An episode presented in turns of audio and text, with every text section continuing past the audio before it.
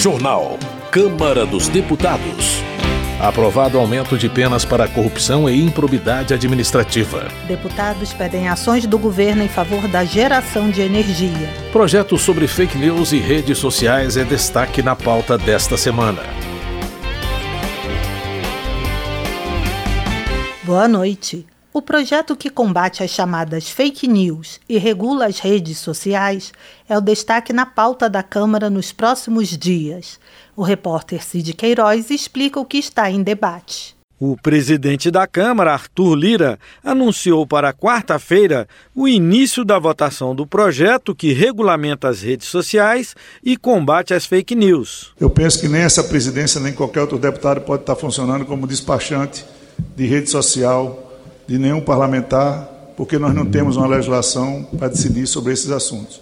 Então é uma oportunidade de a gente fazer esse debate claro, amplo, nos dias 26 e 27 deste mês, no plenário desta Casa, com votação de requerimento de urgência e, se for ultrapassado, com relação a mérito. O deputado Mendonça Filho, do União de Pernambuco, pediu mais tempo para discutir a matéria. Eu creio que três meses, 90 dias, 60 dias, seria um prazo razoável para que a gente pudesse, no âmbito de uma comissão especial, com a representatividade proporcional das bancadas nessa casa, ter uma proposição que representasse a média do pensamento do povo brasileiro. Lira rebateu o deputado pernambucano, lembrando que o assunto já foi debatido numa comissão especial na legislatura passada. Esse projeto está há mais de três anos em discussão nessa casa, nessa casa, com comissão especial feita, criada, discutida.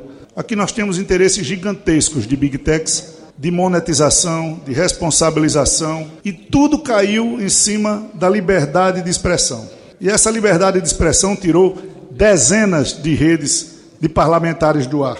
Não é justo para essa casa que não tem o seu direito de imunidade material estendido para a internet para garantir o acesso dos parlamentares às redes sociais. Não é justo para essa casa não ter como investigar quem planta terror na vida dos nossos filhos nas escolas. Os deputados devem votar ainda a medida provisória 1147, que reduz as alíquotas das contribuições para o PIS/PASEP e para COFINS incidentes no transporte aéreo de passageiros, a MP 1153, que prorroga até 2025 a exigência do exame toxicológico periódico para motoristas profissionais e o projeto que amplia o prazo para a alteração dos coeficientes do Fundo de Participação dos Municípios em razão do censo demográfico. O deputado Benes Leocádio, do União do Ceará, lembrou que, se não houver esse ajuste na legislação, 800 municípios do país,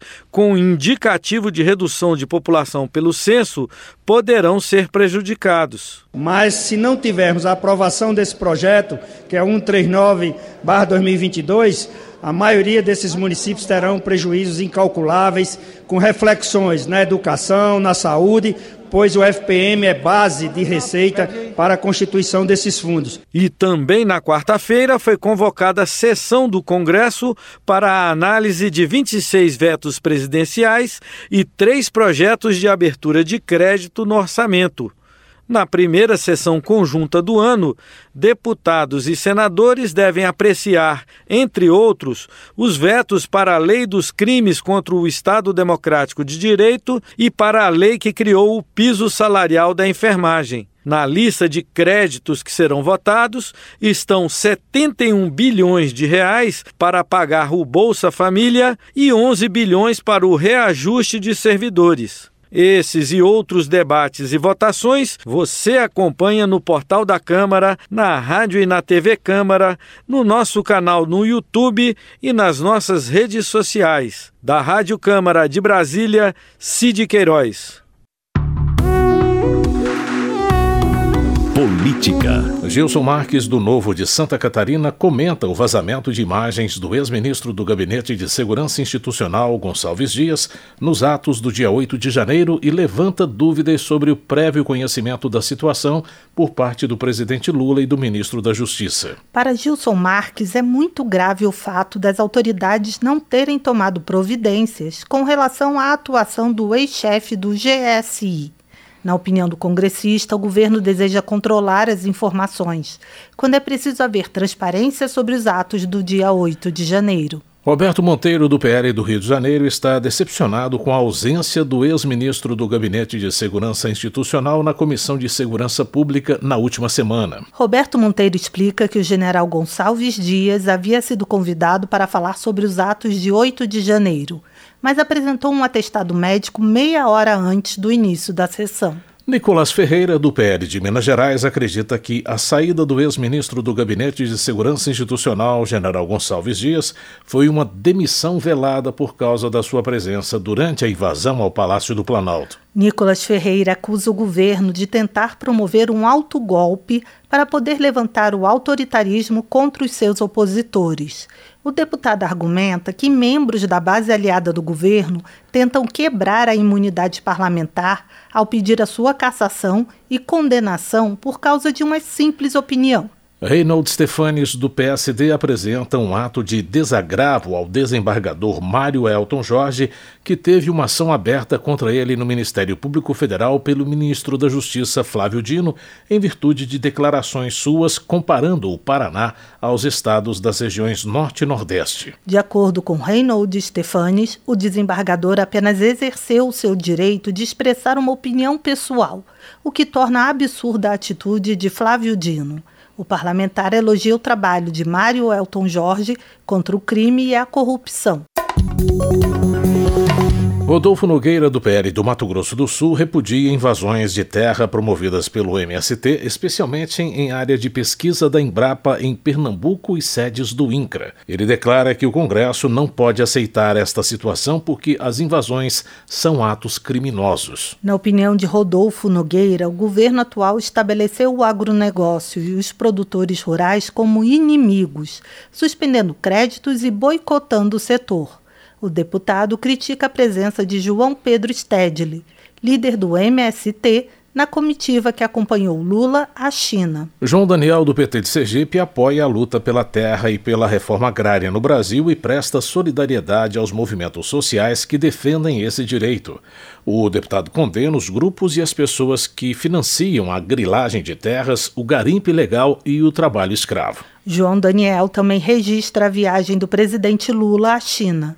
O deputado afirma que o governo fez uma grande articulação internacional em busca de investimentos para o Brasil, o que, segundo ele, representa a retomada da diplomacia brasileira.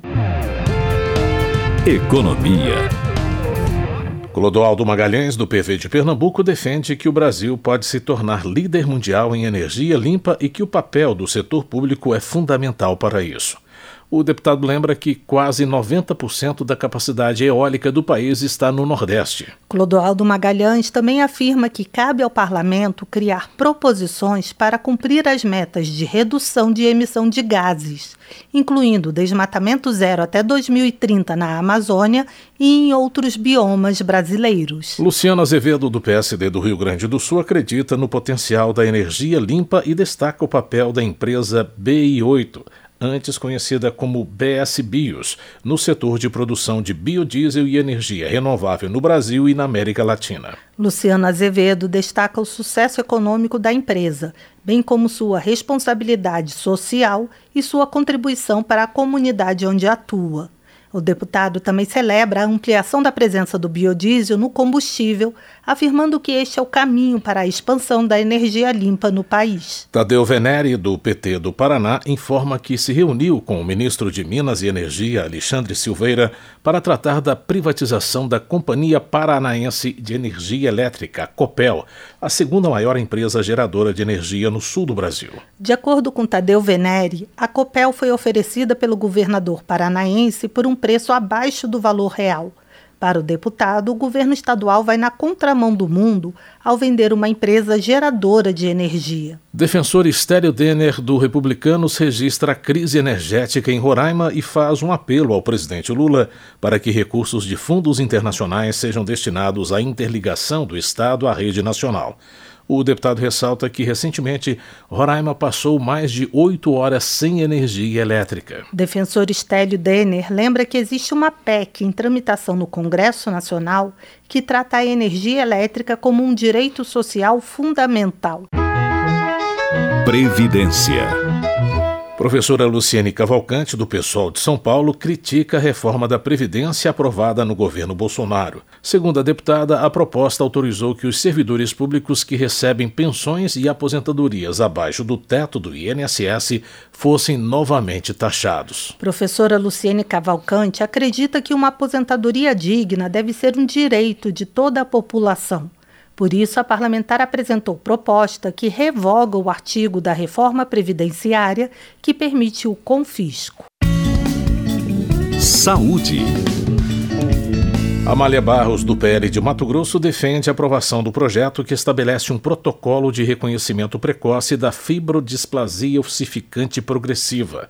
A deputada explica que a doença se caracteriza, em 98% dos casos, pela má formação dos dedos grandes do pé.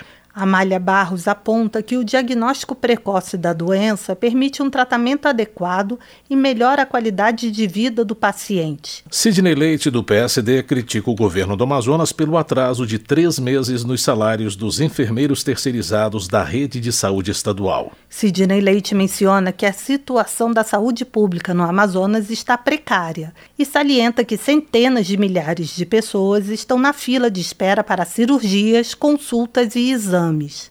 Ele também faz um apelo para que as políticas de saúde para as populações indígenas sejam revistas. Desenvolvimento Regional. Léo Prates, do PDT da Bahia, afirma que o principal objetivo de qualquer mandato é servir ao povo e que todo político deve buscar soluções para os problemas que afetam as pessoas. O parlamentar também ressalta a importância do diálogo na democracia, independentemente de divergências ideológicas. Léo Prates convoca o governo Lula a unir forças em favor do desenvolvimento econômico de Salvador e instalar órgãos da administração federal pela cidade. De acordo com o congressista, a medida pode gerar um novo vetor de crescimento para a população mais pobre em região próxima ao subúrbio ferroviário. Antônio Andrade, do Republicanos, informa sobre compromisso firmado entre o governo do Tocantins e a União sobre a rodovia estadual TO 050. A partir de junho, a rodovia passará ao domínio do governo federal. Antônio Andrade destaca que a estrada liga a cidade de Porto Nacional à capital do estado, Palmas. Segundo ele, a região é importante para o agronegócio e somente a federalização da rodovia pode melhorar a infraestrutura e segurança no local. Charles Fernandes, do PSD, parabeniza o governador da Bahia, Jerônimo Rodrigues, pelos 1.700 novos policiais militares que irão servir e melhorar a segurança pública do Estado. Charles Fernandes também elogia o trabalho social e de inclusão desenvolvido pelo 17º Batalhão na região de Guanambi o deputado destaca os programas de educação e prevenção contra drogas nas escolas da rede municipal de ensino e o incentivo a práticas esportivas como forma de reduzir a violência. Reginete Bispo, do PT do Rio Grande do Sul, comemora o investimento de 2 bilhões e 200 milhões de reais do governo federal na reconstrução da educação, das universidades e da ciência. Reginete Bispo também destaca a visita do ministro Flávio Dino ao Rio Grande do Sul quando foram divulgadas ações para reforçar a segurança. Entre elas, a parlamentar destaca o lançamento do PRONASSE, Programa Nacional de Segurança com Cidadania, a entrega de mais de 300 viaturas para as polícias e a divulgação de políticas para o enfrentamento à violência. Ricardo Maia, do MDB da Bahia, celebra o Dia Nacional dos Povos Indígenas, comemorado em 19 de abril, destacando a luta por mais direitos e valorização. Ricardo Maia também defende a aprovação de projeto que prevê a criação da Universidade Federal do Nordeste da Bahia. Autor da proposta, o deputado ressalta a importância da iniciativa para a população de mais de 70 municípios que compõem os territórios do Litoral Norte e Agreste Baiano, Cisal, Semiárido Nordeste 2 e Bacia do Jacuípe. Felipe Beccari, do União de São Paulo, afirma que é injusta a multa de 17 mil reais imposta pelo Ibama a Agenor Tupinambá, influenciador digital do interior do Amazonas, conhecido por compartilhar vídeos dele com uma capivara. O deputado afirma que o jovem de 23 anos acusado de maus tratos cuida do animal em seu habitat natural. Felipe Beccari também afirma que a Genor salvou a vida da capivara ao retirá-la da barriga da mãe morta em uma caçada. O congressista sugere que o Ibama não tem o mesmo empenho em fiscalizar hotéis e pousadas que usam animais silvestres para angariar turistas. Comissões. O aumento de penas para corrupção e improbidade administrativa foi votado na CCJ. A proposta segue agora para o plenário. A repórter Paula Bitar acompanhou e tem mais detalhes. A Comissão de Constituição e Justiça da Câmara aprovou o projeto de lei que aumenta penas para crimes de corrupção ativa e passiva e atos de improbidade administrativa. O texto aprovado prevê o aumento em um terço da pena prevista para corrupção passiva, que é de reclusão de 2 a 12 anos, se a conduta é praticada em detrimento de órgãos e entidades encarregados de atividades relacionadas à saúde, à educação, à alimentação, a medicamentos, ao saneamento básico, ao abastecimento abastecimento de água e ao controle de resíduos sólidos. O mesmo aumento em um terço é previsto na pena para corrupção ativa, também de reclusão de 2 a 12 anos, se a conduta é praticada em detrimento desses órgãos e entidades. A proposta também inclui na Lei de Crimes Hediondos o crime de corrupção quando praticado em detrimento de órgãos e entidades que atuam nas áreas de saúde, educação, alimentação, medicamentos, saneamento básico, abastecimento de água e controle de resíduos sólidos.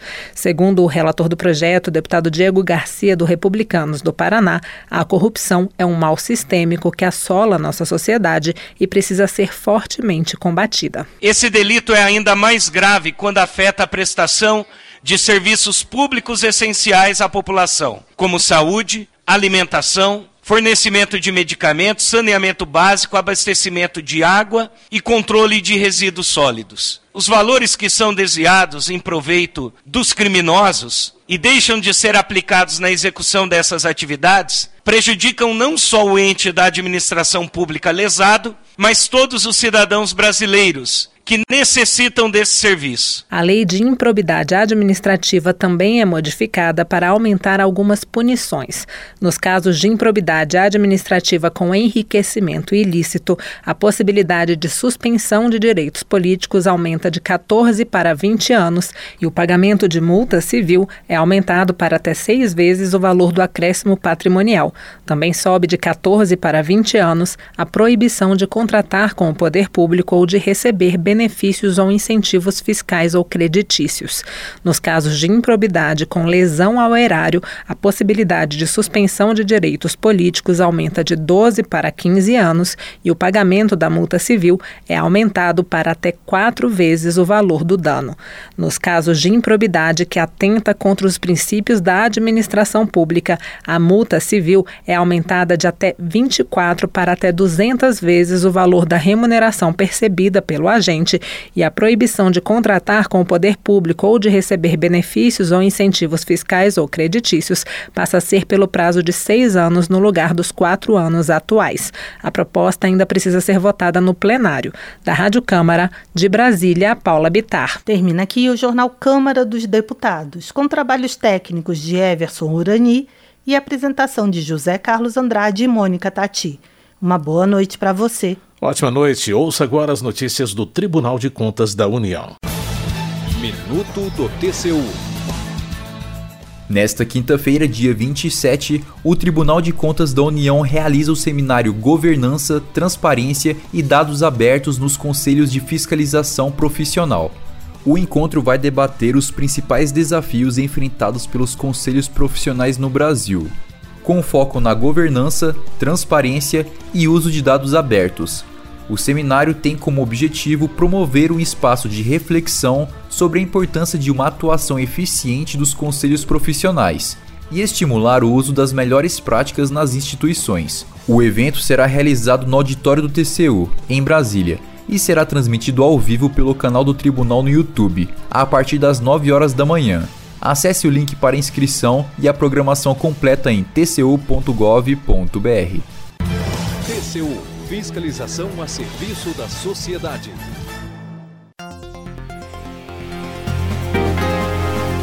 Você ouviu a voz do Brasil. Boa noite.